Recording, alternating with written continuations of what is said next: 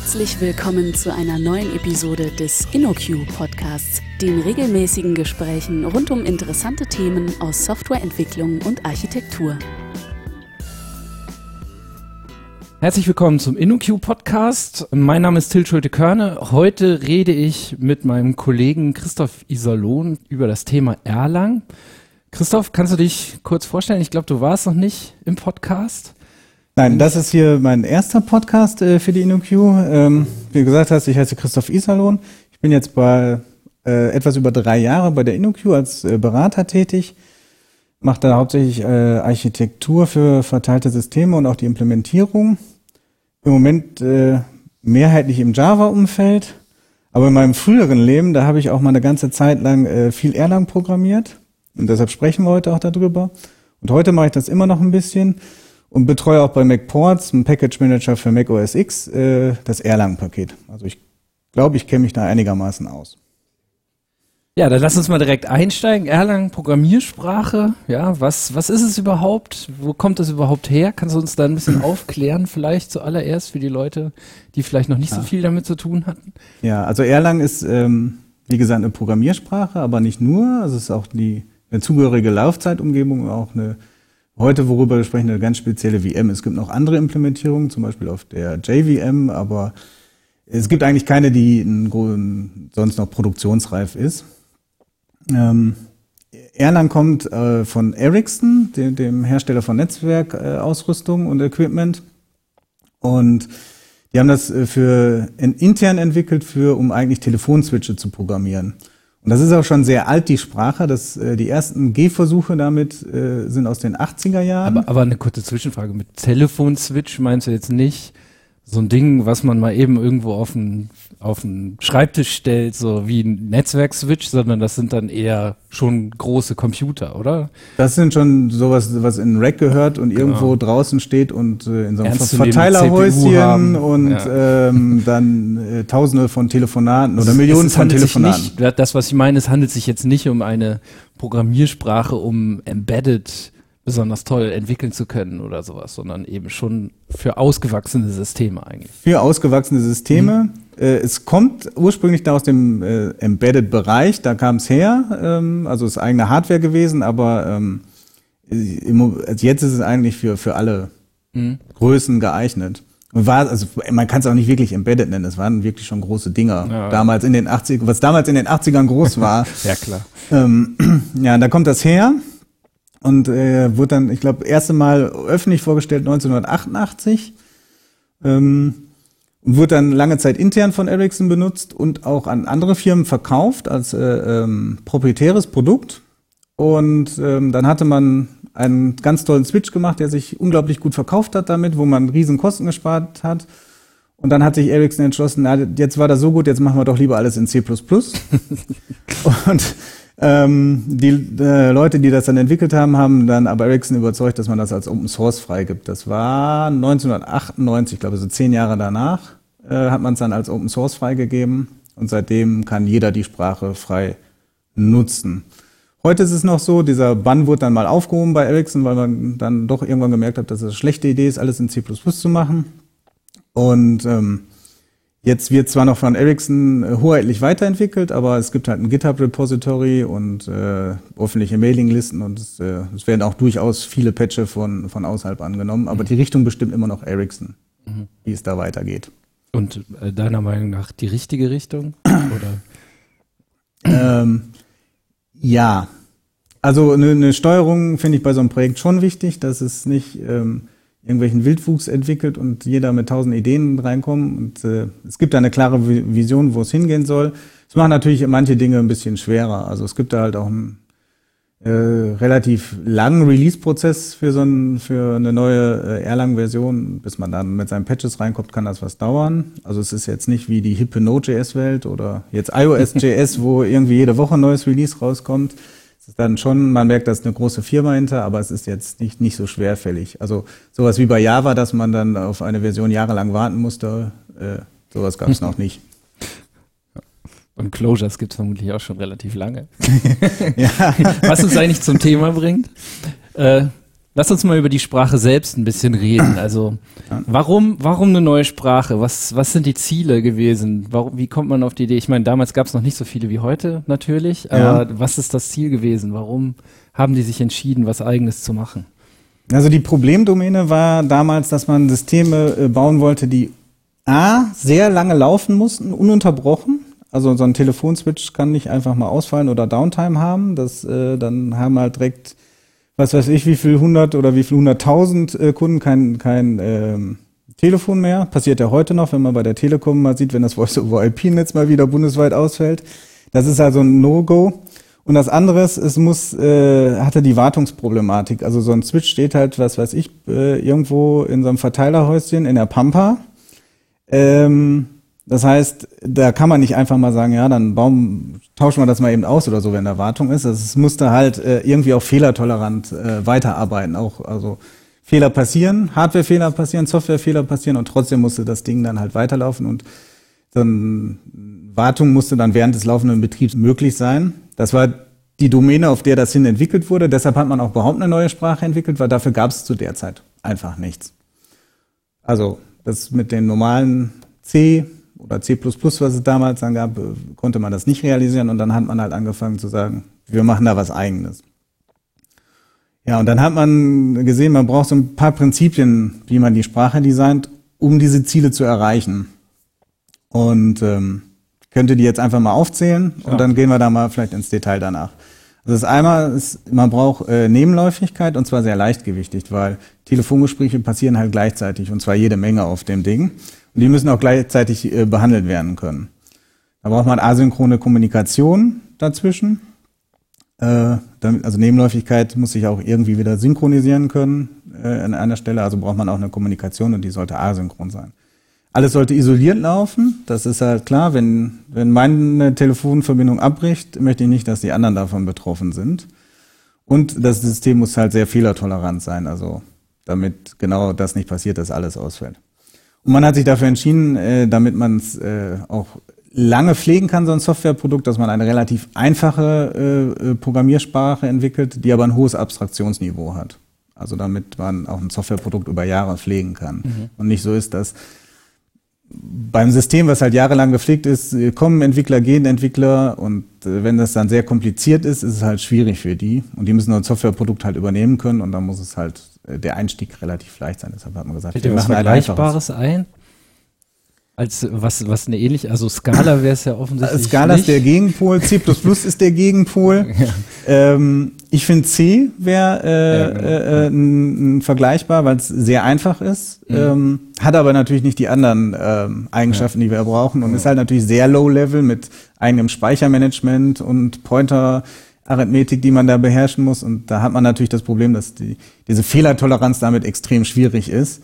Wobei, ich weiß gar nicht, was sie in den Space Shuttles verbaut haben. Das war wahrscheinlich auch C. Oder ADA vielleicht, was ja natürlich nicht so komplex ist, äh, was viel aber komplexer ist, Die Problemdomäne ist ja nicht nur auf Telekommunikation eigentlich nee, beschränkt. aber beim Space Shuttle habe ich halt doch Hardware, die dann sehr beschränkt ist, während ich so ein Switch auch für damalige Verhältnisse halt schon Hardware habe, die auch eine höhere Programmiersprache verträgt. Mhm, also ja. der, der Ressourcenmangel, dass ich C benutzen muss, ist halt nicht da. Mhm. Ja, wie sieht es denn dann aus? Also das waren die Grundvoraussetzungen. Jetzt genau. gab es irgendwie ein Team, was sich da hingesetzt hat und äh, versucht hat, darauf eine Antwort zu finden. Was war denn das Ergebnis? Genau. Also man hat dann erstmal die ähm, Sprache designt. Ähm, wir können jetzt mal einfach nur die, die, die, den einfach einen seriellen Sprachteil äh, ähm, behandeln, mhm. sondern man hat eine funktionale Sprache gemacht. Mhm. Das heißt, es, es ähm, gibt eigentlich nur zwei Abstraktionen da. Es gibt Module und es gibt Funktionen innerhalb der Module. Mhm. Also es gibt keine Klassen oder sonst irgendwie was, äh, Prozeduren, sondern einfach also Funktionen, auch im Sinne von Funktionen, dass sie keine Seiteneffekte haben. Mhm. Ähm, also eine einfache funktionale Sprache.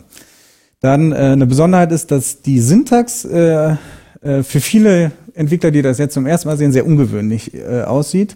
Das liegt daran, weil sie sich an Prolog orientiert hat. Die ersten Implementierungen von Erlang, die jetzt im Labor entstanden, nur um mal damit zu spielen und zu sehen, wie es sein sollte, wurde nämlich im Prolog geschrieben. Und da hat man mhm. die Syntax übernommen. Das ist für den heutigen Entwickler oft sehr ungewöhnlich. Wer noch nie Prolog gesehen hat, der kennt halt vielleicht C, Java und die, die übliche Syntax. Ich glaube, äh, Algol-Familie nennt man das. Mhm.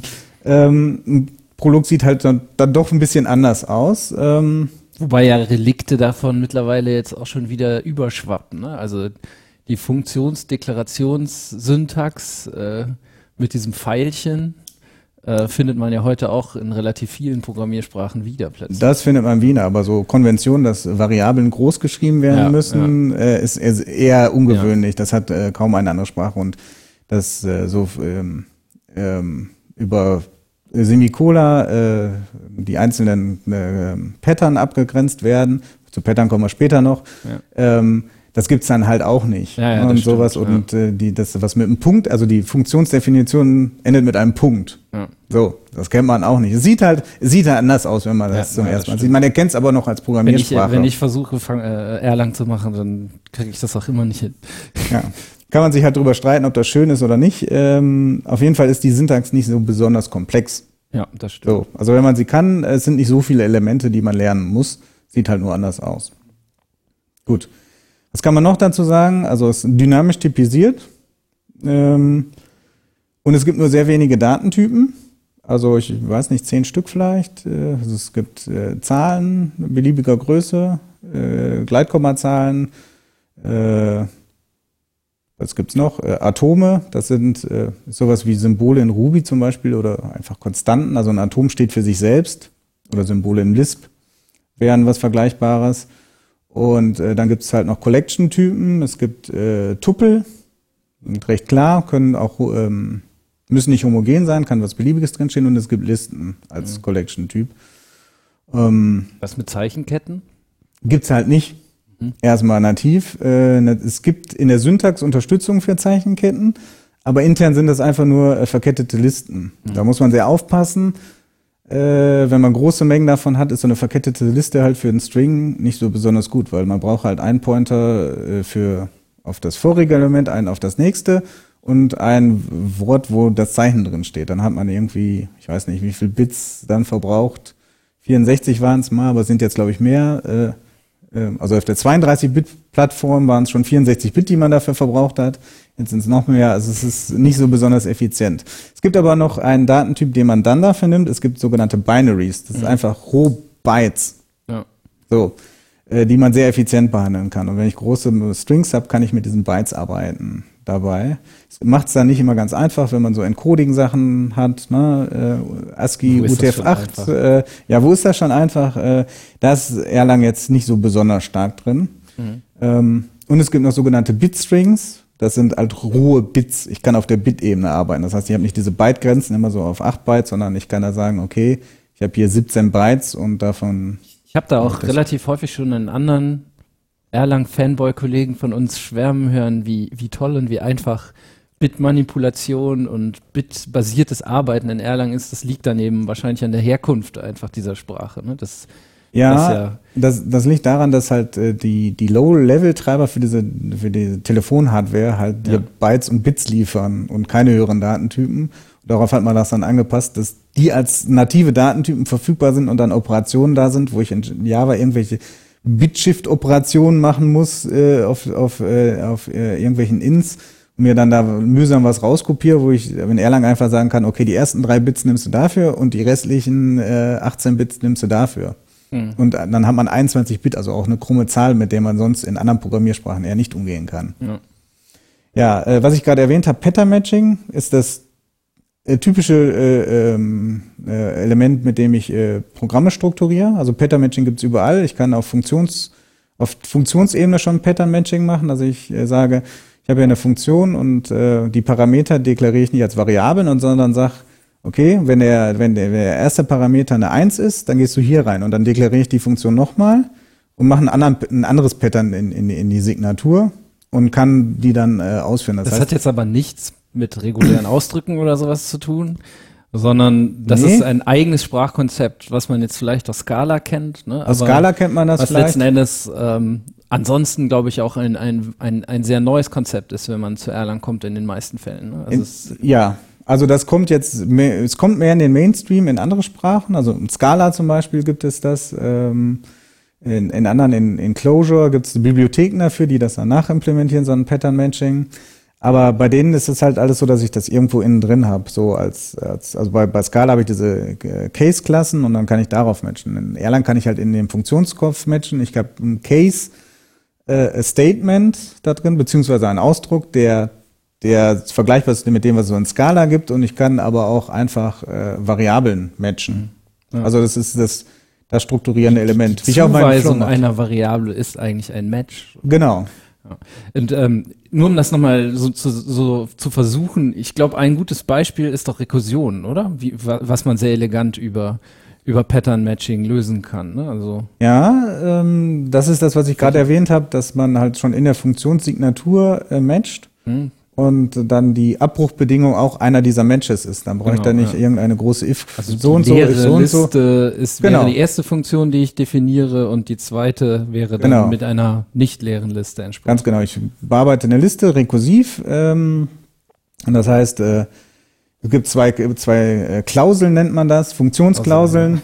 und die erste, genau, in der ersten steht, äh, wenn es die leere Liste ist, dann gibst du einfach nur dein, also man hat dann leere Liste und irgendein Akkumulator ist es meistens der Variablename, wo das Ergebnis drin steht, dann gibt es einfach nur den Akkumulator zurück. Und bei dem anderen äh, hat man dann eine, eine, matcht man dann auf, gar nicht auf die leere Liste, sondern sagt da, das ist jetzt Variable X und der Akkumulator und der macht die Bearbeitung, schreibt dann das Ergebnis in den Akkumulator rauf und ruft sich wieder selbst auf damit. Und irgendwann ist die Liste halt leer. Ja. Und da hast du auch eine Besonderheit erwähnt. Es gibt auch äh, in Erlang keine Schleifenkonstrukte. Es wird mhm. alles über Rekursion gelöst. Es gibt kein While, kein Do, kein For, sondern äh, es gibt nur Rekursion. Das ist die einzige Möglichkeit, eine Schleife zu implementieren. Und ähm, deshalb ist Erlang, äh, wie heißt das so schön, entrekursiv. Das heißt, wenn die letzte Instruktion äh, bei einer rekurs rekursiven Funktion äh, ähm, jetzt keine Daten auf dem Stack übrig lässt, dann wird der abgeräumt und dann wird das intern in einen Jump umgewandelt und äh, also ich kriege keinen Stack Overflow, ist mhm. das Ergebnis. Also okay. bei Java, wenn ich das mache, habe ich irgendwann das Stack Limit erreicht oder auch bei vielen anderen Programmiersprachen, mhm. weil bei jedem Funktionsaufruf wird der ein neues Stack Frame erzeugt ja. und da steht was drauf und äh, das kann Erlang halt wegoptimieren. Sonst würde das nicht funktionieren ohne Schleifen. Aber auch gewöhnungsbedürftig wahrscheinlich. Aber das ist sehr komfortabel. Ne? Das ist gewöhnungsbedürftig. Andere Programmiersprachen gehen da andere Wege. In Python will man es genau umgekehrt machen. Da sagt man alles explizit überschleifen und Rekursion ist doof. In Erlang sagt man, äh, Rekursion ist das einzig wahre. Und das letzte, was noch seltsam anmutet, glaube ich, äh, ist das Thema Variablen. Ne? Also ja, ähm, gar nicht so richtig. Nein, eigentlich jetzt gibt sie schon, aber sie, ich kann, sie, das sind sogenannte Single Assignment Variablen. Und äh, das heißt, wenn ich die einmal zugewiesen habe, kann ich den Wert einer Variable nicht ändern. Mhm. Und eigentlich ist es auch kein Assignment, sondern ein Matching. So, und wenn ich matche und äh, diese Variable gibt's noch nicht, dann ist dieser Match immer true. Und äh, dann hat man so dann das Assignment geschaffen. So sagen wir mal, wenn ich zwei Zeilen habe, äh, x gleich eins und in der nächsten Zeile ist x gleich zwei. Bei der ersten ist, äh, gibt's x noch nicht, dann wird gematcht und dann ist x, hat danach den Wert 1 und danach habe ich kein Assignment mehr, sondern dann steht da 1 gleich 2 als Match und dann sagt der Bad Match und steigt aus. Mhm. Das gibt's dann, funktioniert dann halt nicht mehr. Ja. So. Das kann ich dann wieder abfangen oder was mitmachen, aber ähm, naja. Auch, auch eher gewöhnungsbedürftig. Ist es gewöhnungsbedürftig, dann gibt's halt so lustige Sachen. Ähm, dass man im Programm sieht, wo nachträglich Variablen eingefügt werden, die jetzt so keine sprechenden Namen haben, dass dann Leute schreiben äh, x10 und x20, also wenn der Wert davon verändert wird, damit sie noch äh, dazwischen, wenn sie mal einen Zwischenschritt brauchen, x15 einführen können, weil sie ja. für jeden Zwischenschritt halt eigentlich eine neue, neue Variabelnamen brauchen. Das, äh, ist, das ist kein guter Stil. Eigentlich sollte man direkt sprechende Namen geben, dann hat man das Problem nicht. Ja, aber so äh, hat, hat man halt, sieht man halt in der freien Wildbahn solche Konstrukte. Hm. Ja, aber ich meine, wir haben jetzt eine funktionale Sprache, ein bisschen gewöhnungsbedürftige Syntax, was vielleicht auch auf, die, auf das Entstehungsdatum noch zurückzuführen ist, so ein bisschen. Ne? Heute würde man wahrscheinlich sich an irgendwas anderes anlehnen. Aber nichtsdestotrotz, äh, eben hast du noch von Isolation und Asynchronität geredet. Ja, ich meine, klar, nur weil irgendetwas funktional ist, geht das leichter vielleicht, aber das bringt das ja nicht. Also, was, was kommt jetzt noch dazu? Also, was macht es aus? Ja, ähm, das ist halt das Feature, dass es äh, in, der, in Erlang Prozesse gibt. Also das ist, vorher bei den seriellen Teilen nur die Sprache besprochen, jetzt gibt's halt noch diese Prozesse. Mhm. Andere nennen die auch Aktoren. äh, in der Erlang-Community ist etwas umstritten, äh, die Sprachregelung. Da redet man dann halt davon, dass Prozesse sind und keine Aktoren und hat dann noch ganz spezielle Begründungen, äh, warum das keine Aktoren sind. Müssen wir jetzt nicht drauf eingehen. Ähm, auf jeden Fall ähm, starte ich halt, habe ich jede Menge, kann ich in Erlang x tausend Prozesse starten. Also mhm. Prozesse sind User-Space-Prozesse, sind keine Betriebssystemprozesse mhm. und sie sind dadurch äh, sehr preiswert. Also sie belegen wenig Speicherplatz mhm. und auch ein Kontextwechsel ist sehr leicht möglich. Mhm. Das heißt, ich benutze die äh, Prozesse für eine ganze Menge Fun Funktionen, die ich haben will. Also einmal für die Nebenläufigkeit, um Telefonswitch muss halt ein paar tausend Telefonate gleichzeitig abhandeln äh, können. Das heißt, äh, dann kriegt jedes Telefonat einfach einen eigenen Prozess. Und es wird zur Parallelisierung benutzt. Diese Prozesse können, auf, obwohl sie jetzt User-Space-Prozesse sind, äh, parallel ausgeführt werden. Also die, der, äh, die Erlang WM hat einen Scheduler, der parallel arbeitet. Und sie sind dafür äh, benutzt worden oder werden dafür benutzt, um die einzelnen Teile eines Systems voneinander zu isolieren. Also da gleichen sie halt Betriebssystemprozessen. Wenn ein Prozess abstürzt, dann hat das erstmal keine Auswirkung auf die anderen. Jeder das hat seine eigenen Daten, äh, läuft in, hat seinen eigenen äh, Stack, alles, äh, ähm, also alles, was er braucht, hat er selbst und ähm, um diese Isolation zu betonen, äh, benutzt man wahrscheinlich auch den, den, den Begriff Prozess dann so gerne, ne? Weil es halt Vielleicht. komplett isoliert eigentlich von allem anderen ist. Genau. Es ist halt sehr ähnlich an das Betriebssystem. Also was mich zum Beispiel sehr beeindruckt hat, war, ähm, dass, glaube ich, WhatsApp ja. äh, auf, auf Erlang läuft, das Backend. Ja. Und ähm, die werden wahrscheinlich einige zig Millionen parallele Verbindungen haben. Ich meine, da gäbe es auch einen Eintrag, äh, ja. einen, einen Blogbeitrag irgendwo zu. Und? Ich kann mal gucken, ob ich den nochmal finde. Ähm, und das, das läuft letzten Endes auf ganz wenigen Maschinen, also auf ganz wenigen Erlang-Maschinen, die zig Millionen Prozesse ja. abkönnen gleichzeitig. Also, also vielleicht mal, um, um davon eine Vorstellung zu geben, aus dem Raspberry Pi, mhm. ist jetzt nicht so hardware-stark, äh, kann ich durchaus über 200.000 Prozesse starten. Mhm. Und das System läuft noch. Mhm. Ohne weiteres. Und ähm, Irgendwann kommt, kommt man da halt in eine Beschränkung für den Speicher. Der hat halt nur 512 MB, wo auch noch ein bisschen Betriebssystem drauf läuft äh, und da was wegnimmt. Das ist schon sehr beeindruckend. auf meinem Laptop kriege ich äh, jetzt schon ein älteres äh, äh, Notebook, irgendwie schon drei Jahre alt, kriege ich auch über eine Million mhm. hin. Und wenn ich dann so eine Server-Hardware habe und entsprechenden Rahmen, dann kriege ich das halt. Äh, dann hat auch WhatsApp keine Probleme, das auf relativ wenig Servern laufen zu lassen. Mhm. Und da ist es soweit ich das so gehört habe, so, dass äh, halt eine, ein so ein Chat, nenne ich das jetzt mal, eine Gruppe, ein persönlicher Chat halt auch jeweils ein, durch einen Prozess abgebildet. Ja. Man kann sich das vorstellen, im Webserver ist es halt so, wenn ich jetzt einen Erlang Webserver habe, dass auch jede Verbindung einen Prozess hat. Manchmal sogar mehrere. Es gibt dann halt einen Prozess, der einfach nur den Input-Output macht und einen Prozess, der dann halt den Request verarbeitet. Das heißt, ich habe zwei Prozesse für ein, einen Request. Und wenn ich das jetzt mit einem Apache mache, der jetzt Betriebssystemprozesse nimmt, dann bin ich bei 10.000 äh, an der Schmerzgrenze. Dann gibt's halt den Yoros Webserver, da gab's mal einen Vergleich äh, zwischen äh, Yoros und Apache. Yoros, Yet Another Webserver, ist halt ein ganz gutes Produkt, was es schon sehr lange in der Erlang-Welt gibt. Da kann ich halt Millionen Connections mit abhandeln, ohne dass der da in Schwitzen kommt, weil mhm. diese Prozesse halt so leichtgewichtig sind. Die ja. belegen halt ein paar Byte äh, für ihre Daten und gut ist. Mhm. Aber jetzt habe ich die komplett getrennt also jetzt habe ich zwei Millionen Dinge parallel gestartet, jetzt muss ich die doch auch irgendwie wieder zusammenkriegen eigentlich, oder? Ja, die müssen halt auch miteinander kommunizieren. Ne? Ähm, sonst kriege ich mal wahrscheinlich kein sinnvolles System programmiert und dafür gibt's halt, äh, es gibt asynchrone Kommunikation über Message Passing. Das heißt, jeder Prozess hat auch eine sogenannte Mailbox assoziiert und äh, dem kann ich was schicken. Also entweder kenne ich seine Prozess-ID oder ich kann, kann Prozesse auch mit Namen registrieren äh, und äh, kann die dann äh, per Name ansprechen und dem kann ich was schicken. Und äh, da gibt es einfach nur zwei relativ einfache primitive Funktionen, auf denen die gesamte Kommunikation aufbaut. Das ist einmal das äh, sogenannte Fire and Forget. Also man kriegt hat schickt seine Nachricht ab, aber man hat keine Garantie, ob die ankommt und wann die ankommt. So, das ist im lokalen System erstmal äh, kann man davon ausgehen, dass sie zu 99,9 Prozent immer ankommt und zwar instantan. Aber Erlang hat auch eine Verteilung, auf die wir vielleicht später kommen. Äh, das heißt, wenn es über Netzwerk geht und über Computergrenzen hinaus, dann ist das natürlich nicht mehr garantiert. Und das andere ist das äh, Selective Receive. Ähm, das heißt, ich kann auf der Mailbox ein Receive aufrufen und dann kriege ich Nachrichten. Und dieses Selective heißt, ich kann einen Pattern mitgeben und dann halt nur Nachrichten, die diesem Pattern entsprechend auch da rausholen. Und das ist nochmal im Rückgriff auf die, der, äh, was ist ein Prozess, was ist ein äh, Aktor, äh, ein Unterschied. In dem normale Aktoren müssen halt alles Eingehende irgendwie bearbeiten. Und er dann kann sagen, ja, interessiert mich jetzt erstmal nicht. Mhm. So kann ich zum Beispiel eine Reihenfolge sicherstellen. Wenn jetzt Nachrichten in einer bestimmten Reihenfolge kommen müssen, weil ich ein Protokoll habe, dann kann ich natürlich mein Matching erstmal auf die erste machen. Und dann muss ich mich nicht darum kümmern, ob die jetzt wirklich in der Reihenfolge bei mir ankommen. Mhm. Und kann dann sagen, zack. Äh, wenn ich das Receive 1 habe und das matcht und der ist da drin, dann kommt innen drin geschachert das Receive 2 auf die zweite Nachricht, die in meinem Protokoll vorgesehen sind. Mhm. Dann brauche ich halt da nicht groß umsortieren und so. Setzt natürlich voraus, dass das die zweite Nachricht auch schon da ist. Äh, ja, Receive blockiert erstmal, mhm. bis, also bis es matcht, bis eine Nachricht kommt.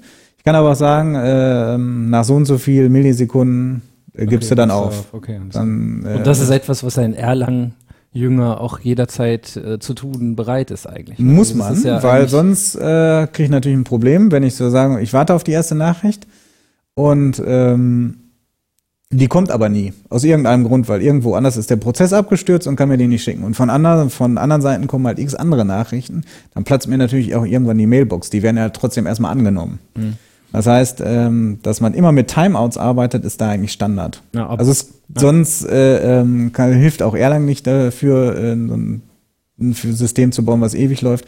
Mit, mit diesen äh, Sachen muss man umgehen. Aber es ist halt äh, äh, einfach auch äh, in der Syntax ver veranlagt. Also ich muss ja. nicht irgendwie irgendwie das, in das Java einen Thread dann, aufmachen, der dann einen Timer läuft und der mich wieder benachrichtigt, sondern ich sage einfach Receive, Pattern, äh, dann kommt der Block, wo ich die Nachricht verarbeite, und dann kommt äh, After, Anzahl der Millisekunden und das heißt, wenn es da ein Timeout gibt, dann machst du halt das. Das ist das, halt das was drin. ich damit meine eigentlich. Ne? Also mhm. in, in Erlang ist es, ist es absolut gewöhnlich und gewollt eigentlich, dass man ja. relativ schnell auf Fehler äh, reagiert und dann genau. eben entsprechend über seine Plattform letzten Endes die Möglichkeit bekommt, damit dann auch umzugehen ne? und nicht so zu tun, als gäbe es keinen Fehler. Genau, und, deshalb sind, ist es halt auch direkt in die Sprache eingebaut, solche Konstrukte. Ja. ja und auf den also auf diesen beiden Primitiven, Fire and Forget, äh, äh, Send und Selective Receive kann ich halt alles, kann ich größere, komplexe Kommunikationsprotokolle aufbauen. Ja. Mehr brauche ich eigentlich nicht. Klar. Ja. Also das ist ganz gut. Und ähm, ja, so kann ich dann halt Nachrichten hin und her schicken. Und äh, gleichzeitig impliziert das, dass ich da damit natürlich keinen globalen State irgendwo habe. Jeder Prozess hat das und der schickt was und das ist eine Kopie. Also die Nachricht ist immer eine Kopie der Daten. Ich kann also nicht im anderen Prozess sagen äh, oder im anderen Prozess Daten manipulieren. Ich kann den vielleicht eine Nachricht schicken, jetzt mach mal das. Und dann kann er seinen internen State vielleicht verändern, den er da hält, äh, seine internen Daten, aber die müsste ich dann auch wieder neu abfragen. Oder kriegt ja meine Antwort? das Aktorenmodell völlig ad absurdum führen eigentlich, ne? wenn man die Daten, die man hin und her schickt, manipulieren kann von zwei Seiten. Ja, ähm, bei den Aktoren schon, aber wenn man jetzt mal zum Beispiel einen kleinen Schwenk macht zu Go, da geht mhm. das ja durchaus. Mhm. Da kann ich ja auch äh, einen Pointer auf irgendeine Datenstruktur schicken äh, also die Go besitzt auch diese Go-Routines, die ich ja, die ähnlich sind und die über Channels kommunizieren. Und dann kann ich in den Channel eine Nachricht schicken und der, diese Go-Routine nimmt das auf. Und in der Nachricht ist aber ein Pointer drin auf irgendeine andere Datenstruktur. Das geht durchaus. Mhm. Aber dann brauche ich halt andere Sprachkonstrukte. Ja, oder ich muss mehr Disziplin haben, ne? Oder gehe einfach davon aus, dass ich auch mal crashen kann, ne? Kann ja auch okay sein. Ja. Ja. Das äh, bringt uns, glaube ich, auch zum letzten Punkt, den wir bezüglich der Sprache noch aufgeschrieben hatten. Ich hatte es eben schon mal so ein bisschen angedeutet, mhm. die, der Umgang mit Fehlern ist halt genau. sehr lang äh, sehr speziell, sage ich mal. Ja, es fährt eine ganz andere äh, Philosophie als äh, alle mir bekannten Sprachen. Ähm, das Motto ist Let it crash.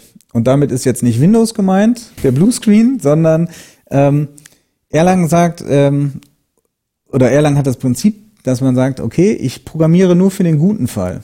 Also ich habe jetzt nicht äh, wie in C oder in Go if-Kaskaden, die jeden Funktionsaufruf, oh, ist da was passiert, ist das gut gegangen, ist das gut gegangen?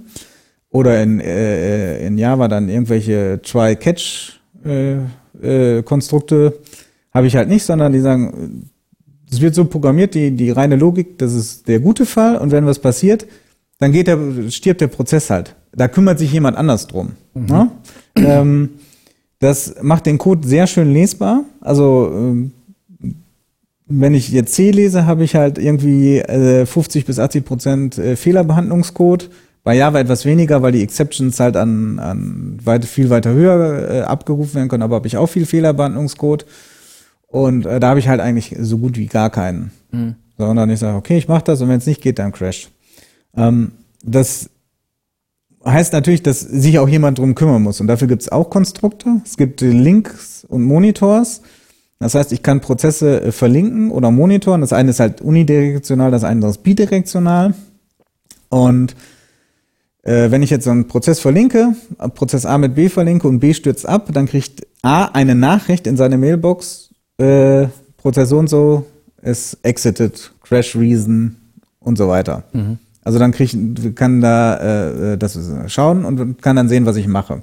Aber delegiere ich jetzt nicht einfach nur die ganze Komplexität dann Na, entsprechend? Also wenn ich jetzt hier irgendwelche Links und Monitore habe, dann, dann bedeutet das doch, dass ich das dann auch wieder implementieren muss und dann eben entsprechend auch wissen muss, wie ich dann da mit den Fehlern umgehe, oder? Natürlich muss ich wissen, wie ich mit einem Fehler umgehe, klar. Das ist meistens ja auch äh, fach- oder anwendungsspezifisch. Aber ich, äh, ähm, die Strategie dahinter ist, dass ich sage, okay, da kommt jetzt ein Fehler. Und was, ich habe jetzt verschiedene Möglichkeiten, was ich mache. Ich kann zum Beispiel den Prozess neu starten und sagen, mach das nochmal. Mhm. Ähm, ich kann sagen, okay, wenn Prozess A äh, kaputt gegangen ist, dann können auch B und C nicht mehr weiterarbeiten, dann äh, schieße ich die einfach auch ab und mhm. starte das, diese ganze Gruppe nochmal neu. Mhm. Und man kommt dann äh, irgendwann auf so einen schönen Baum, wo irgendwo oben äh, äh, Prozesse da sind, die nur dafür da sind, andere Prozesse zu überwachen. Mhm. Und die haben dann eine Strategie, wie sie damit umgehen.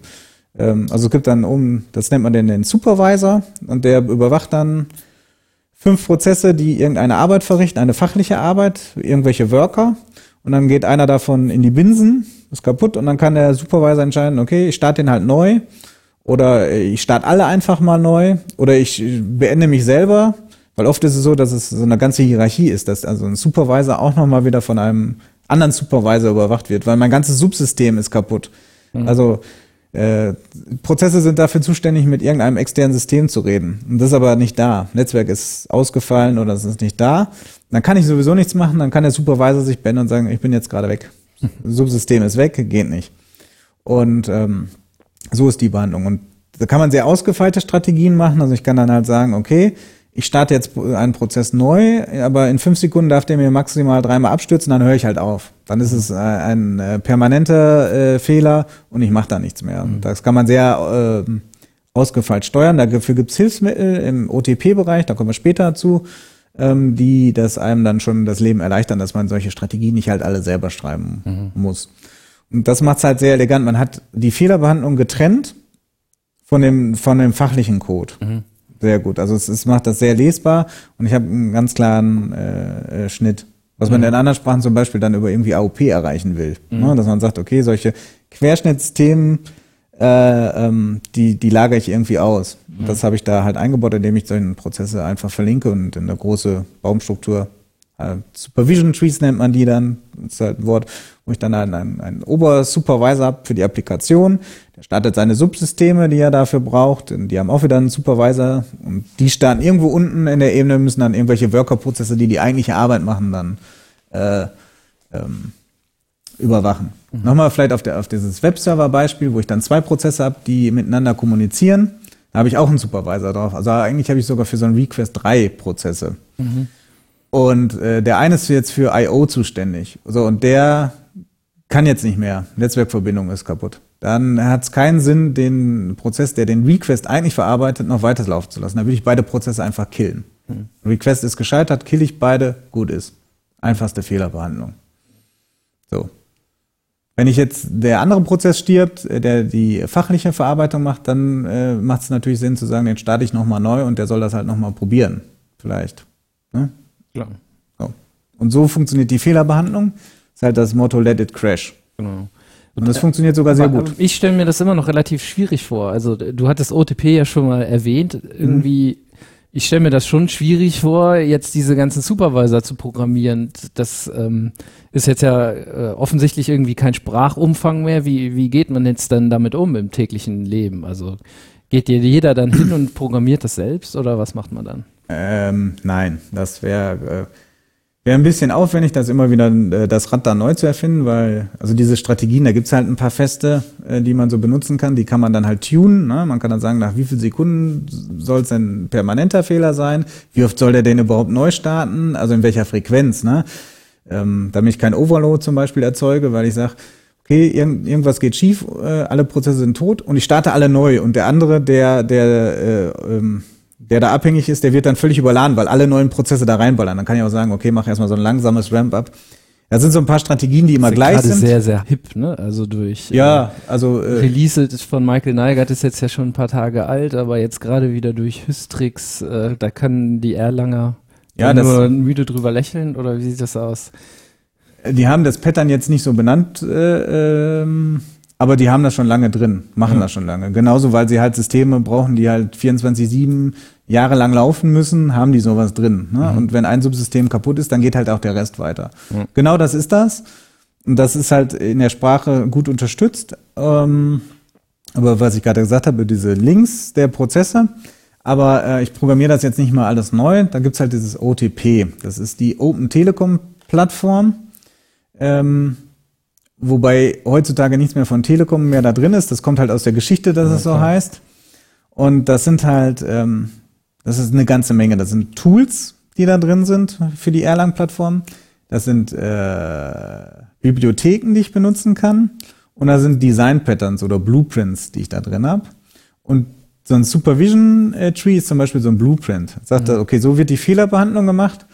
Ähm, und äh, man kann das mit folgenden Strategien machen. Das ist halt das, was der Neigert dann auch mal beschrieben hat, sozusagen, ne? auf, auf der Ebene.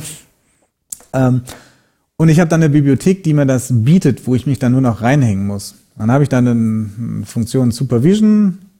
Ähm, das kann ich da, also nein, ich habe keine Funktion, ich habe eine ganze Applikation. Ich starte das ähm, und der äh, macht dann so einen Supervisor auf also ein Prozess und dann kann ich sagen, link mal die und die dran und nimm die Strategie mit, mit der Konfiguration und das ist dann halt ein Dreizeiler und dann hängt der halt unter so einem Supervision Tree mal im Prozess. Was ist jetzt eine Applikation?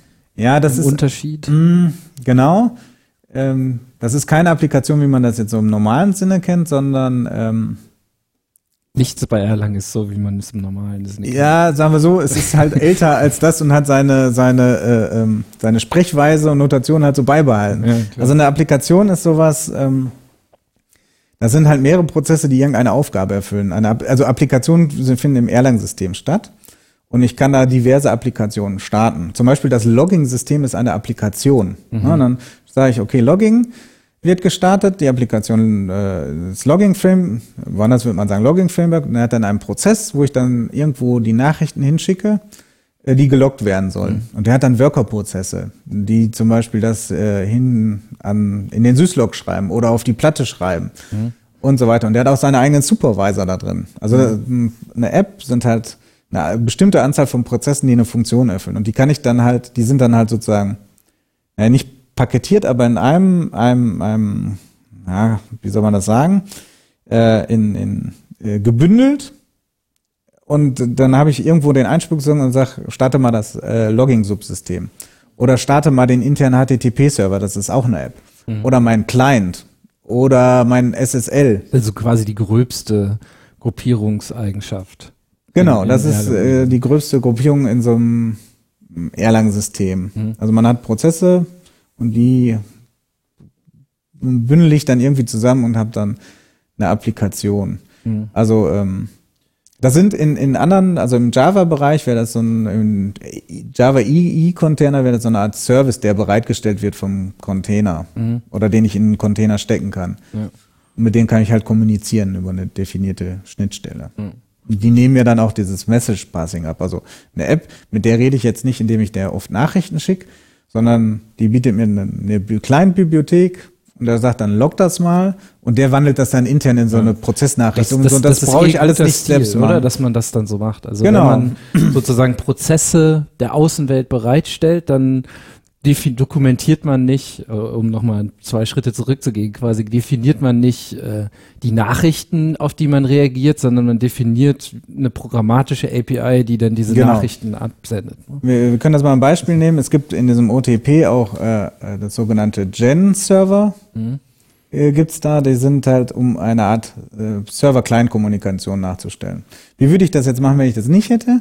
Dann würde ich einen Prozess starten, der wartet halt auf Nachrichten und bearbeitet die und schickt demjenigen, der äh, die Anfrage geschickt hat, eine Antwort. Hm? Ganz einfach. Jetzt muss ich aber immer darum sehen, dass ich dass ich diese Schleife mache, äh, dass der immer die Nachrichten beantwortet, dass der mit Timeouts arbeitet, äh, wie der das zurückschickt und so. Und das ist halt sehr repetitiv äh, bei allen Arten von Servern, die ich in meinem System habe. Ja. So. Und OTP gibt es dann einen Gen-Server, Generic Server halt. Und der nimmt einem das alles ab, so, äh, sondern ähm, der hat, für den definiere definier ich sozusagen nur noch ein paar Callbacks, sozusagen, wie passiert eigentlich die fachliche Verarbeitung. Und das Ganze umwandeln in Nachrichten und mit Timeouts arbeiten und so, das ist dann rein konfigurativ. Das sage ich, start mir mal einen Gen-Server, äh, okay, äh, Nachricht darf maximal, oder Nachricht X oder Anfrage X darf nur maximal fünf Sekunden Verarbeitungszeit brauchen, dann kriegst du ein Timeout und das schicke ich ihm per Konfiguration rein und dann startet er den und macht das. Und ich nach außen definiere ich dann selbst eine API, die ich dann einfach über Funktionen aufrufe. Das ist dann von mir gekapselt und ich brauche mich um diese Low-Level-Kommunikation nicht äh, zu kümmern. Und diese wie, Konstrukte wie viele greifen. von diesen von solchen Konstrukten gibt es denn eigentlich so im, im also OTP-Universum? Es gibt halt, äh, es sind gar nicht so viele. Es gibt den Server, es gibt State Machines, es gibt Event-Händler und es gibt die Supervision Trees. Das sind eigentlich die großen, mhm. die man hat an an an Patterns, die durch irgendwelchen Code, der mitgeliefert wird, einem, einem weggekapselt werden und nicht weggekapselt, sondern die Abstrahierung leichter machen, dass ich für den Anwender wegkapseln kann. Mhm. Die gibt's, das sind die großen Dinger. OTP umfasst noch mehr. Also es gibt halt äh, Support-Bibliotheken, für wenn ich meine eigenen Prozesse da reinhängen will. Äh, es gibt ähm, Tools, in dem ich so ein ganzes Erlang-System zusammenbaue, ein Bundle mache, dass ich dann irgendwo hinschieben kann und entpacken kann. Es hilft mir beim Thema äh, Co Hot Code Reloading.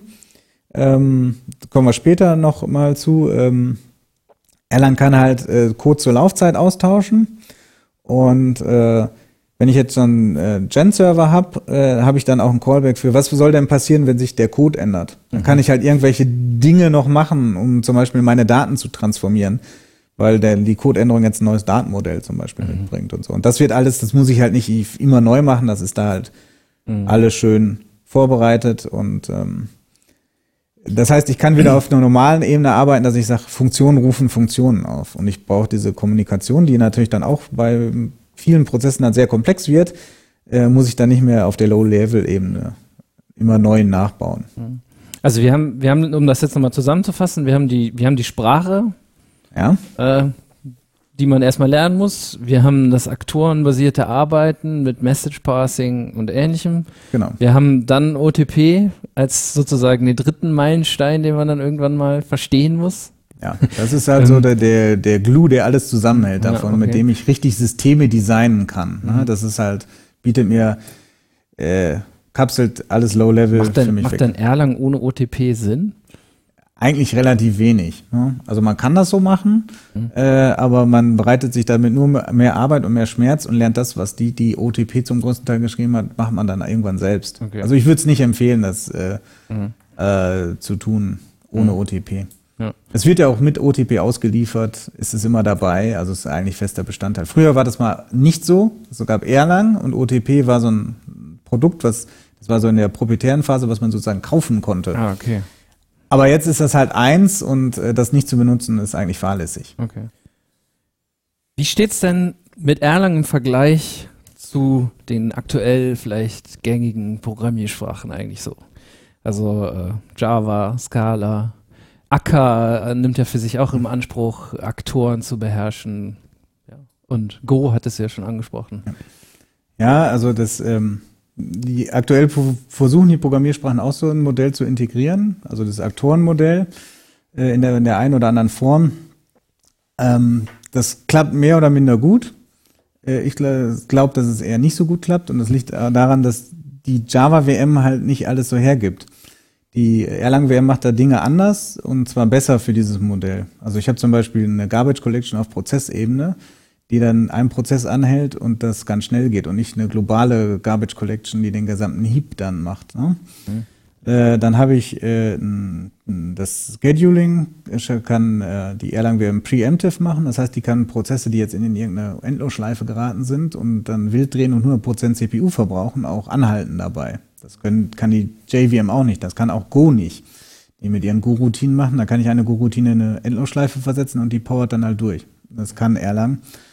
Und äh, das, ähm, das hatte ich am Anfang vor äh, angesprochen, es gibt zwar mehr Implementierung, aber so ein System, was dann wirklich tolerant gegenüber Fehlern ist äh, und durchgängig läuft, kriege ich mit einer JVM, meines Erachtens auch zurzeit nicht mit Go, kann ich das nicht programmieren. Mhm. Das ist die VM einfach nicht für ausgelegt. Also wenn man, wenn man wirklich 100% Laufzeit, ja, das ja eh nicht, aber sehr viel erreichen will, muss man ja auch irgendwie nachladen können oder sowas. Ja, das ist auch ein, was die JVM kann. Ähm, sie kann halt Code zur Laufzeit ersetzen. Es geht auch durch das Erlang-Modell ganz gut. Es gibt wenig State. Also ich muss nicht gucken, dass sich Objekte irgendwie in State behalten und dann auf einmal eine neue Klasse sind, sondern das ist einfach da. Die Funktionen werden ersetzt. Ähm, und äh, der, beim Funktionsaufruf wird halt der gesamte State, der nötig ist, mit übergeben. Kann die JVM auch nicht. Es gibt ja, man kennt das ja, äh, an Java auch äh, so Code Reloading in so einem Tomcat oder JE-Server, aber dann hat man immer das Problem, dass irgendwo Speicherlecks gibt und nach dem dritten Mal, nachdem man das gemacht hat, dann muss man den halt neu starten. Das funktioniert halt nicht. Ne? Und da werden halt die, die interne auch so ab, anders abgebildet, dass das auch nicht gehen wird. Ne? Mhm. Also von daher, und, und jetzt Go hatten wir angesprochen, was ja ähnliche Primitive hat, kann das ja gar nicht. Ne? Das hat ja so ein statisches äh, äh, Binary wird erzeugt in einem nativen Assembler-Code, da ist dann auch vorbei. Das ist letzten Endes äh, eine, eine sehr einzigartige das Programmiersprache und VM und äh, nicht unbedingt.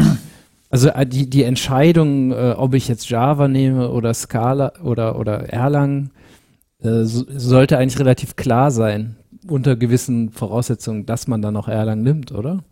Auch wenn es natürlich anders gehandhabt wird, aber ja. weil eben bestimmte Eigenschaften ansonsten gar nicht garantiert werden können. Ja, also äh, das Problem ist halt, dass ich mit, mit, mit anderen, mit, mit Acker und, und Konsorten und äh, halt sozusagen die Fassade gleich habe, aber das interne, der Innenraum ja. ist halt nicht gleich und damit kann ich solche Anforderungen, dass es halt äh, möglichst lange läuft und äh, während des Betriebs gewartet werden kann, kann ich damit halt nicht so erfüllen. Mhm. Habe ich, hab ich vielleicht andere Vorteile, die dieses Programmiermodell sonst noch mitbringen, so von der Lesbarkeit und äh, von der Strukturierung.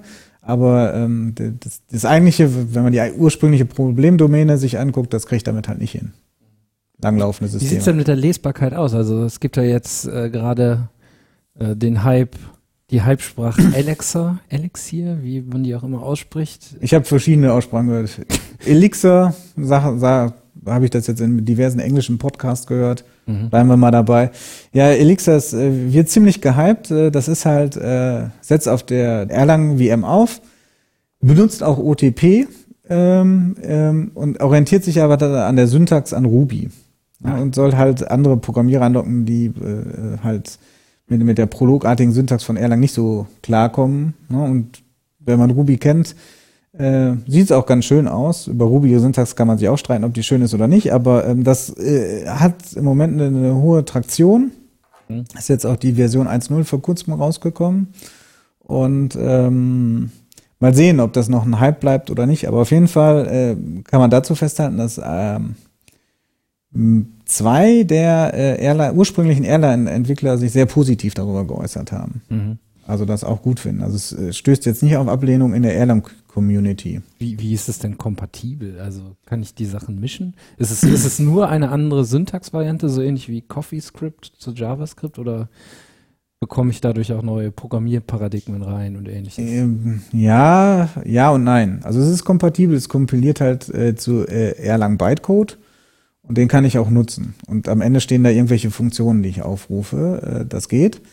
Äh, das Problem ist halt, ähm, auf der Source Code Ebene gibt es natürlich äh, Schwierigkeiten. Und da bringt Elixir auf der Source Code Ebene auch andere Paradigmen rein. Das hat zum Beispiel Makros, mhm. die ich da benutzen kann.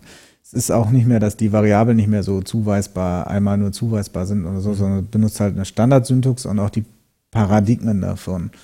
Und äh, dann wird's halt dann manchmal schwierig, da, ähm, so, dann hat man ein Mismatch zwischen diesen Paradigmen auf der Ebene, ob das dann noch passt. Weiß ich nicht. Aber grundsätzlich ist das interoperabel. Also ich habe Erlang Bytecode am Ende und äh, den kann ich nutzen.